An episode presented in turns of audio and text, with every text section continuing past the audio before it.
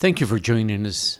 Today we review the five chapters we read last week in our daily reading of the Holy Scriptures.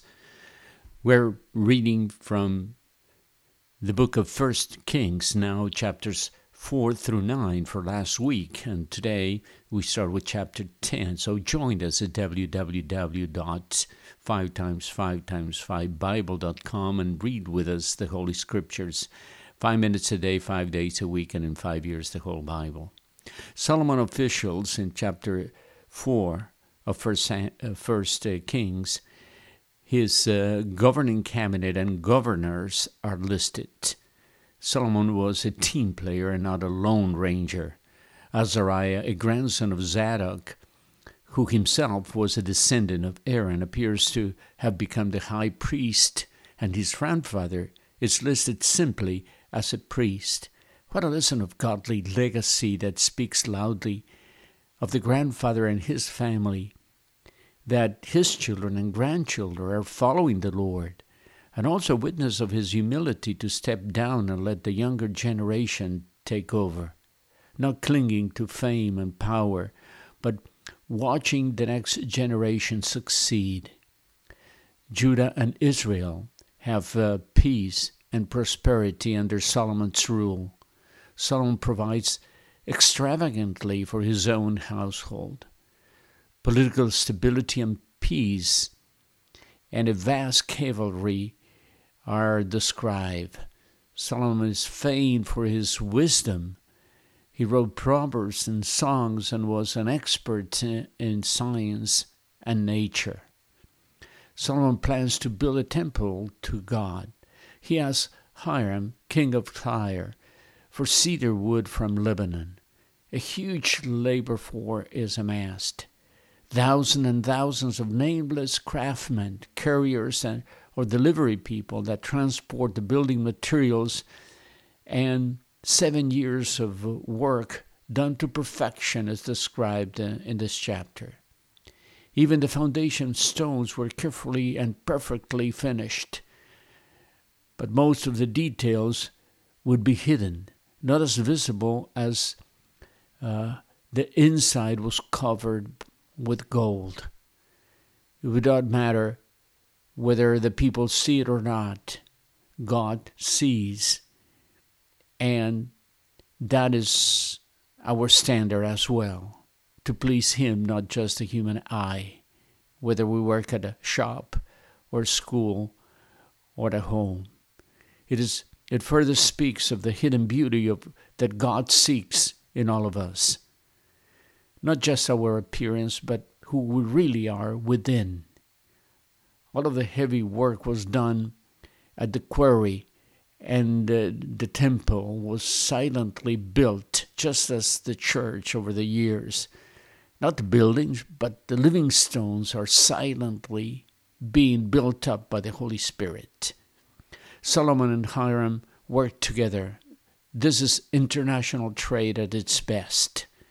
Each country producing what they can with lowest cost and the highest quality, and the consumer wins. But success can lead to overspending. When you and I overspend, we go broke. But when government overspends, well, government raises uh, tax rates. And this is uh, what is slowly happening in Israel at that time. Big government, big spending, high taxes, and when the people complained. And this is what happened later. But I don't want to get ahead of myself. All of this is in chapter 12, we'll read this week. For 480 years now, starting from the time Israel left Egypt, Israel had had a tabernacle as God's meeting place, but finally now Solomon starts building a temple. In 1 Kings chapter 6, the temple building is described, including the measurements. Much of its design replicates the tent or the tabernacle that God had Moses build in the wilderness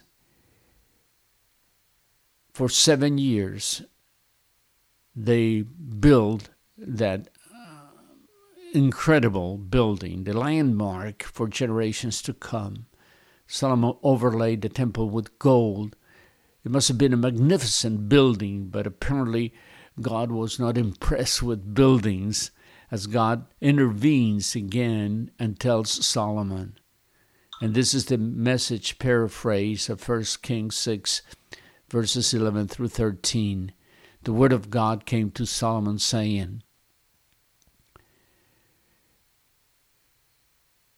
It's about the temple you're building. What's important? What it's how you live, the way you live, and that you do what I tell you to do, following my instructions carefully and obediently.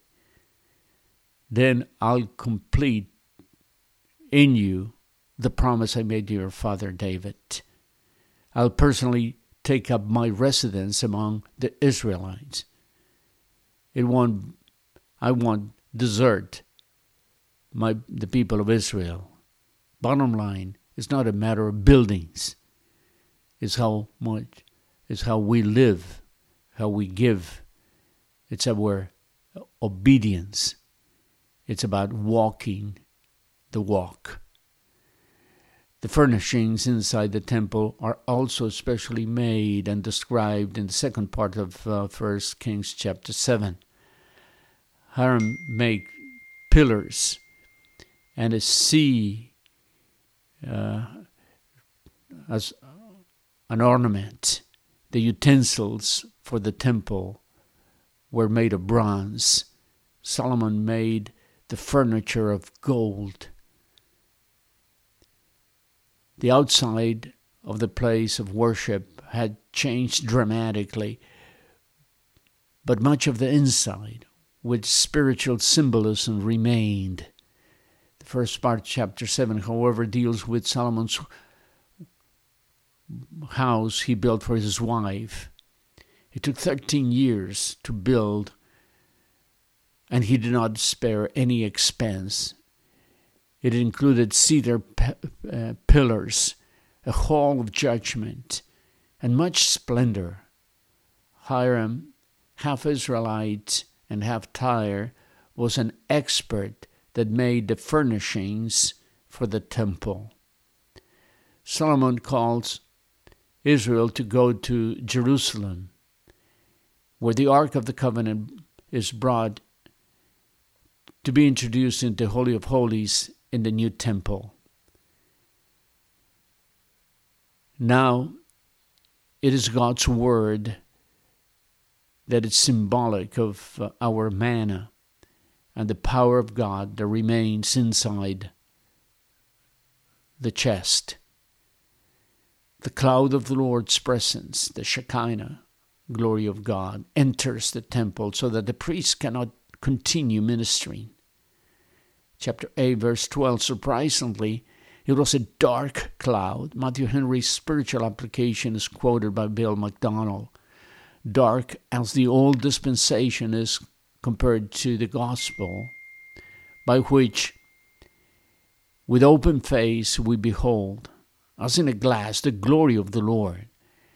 And it is still our perception of the Lord compared to the unveiled glory, dark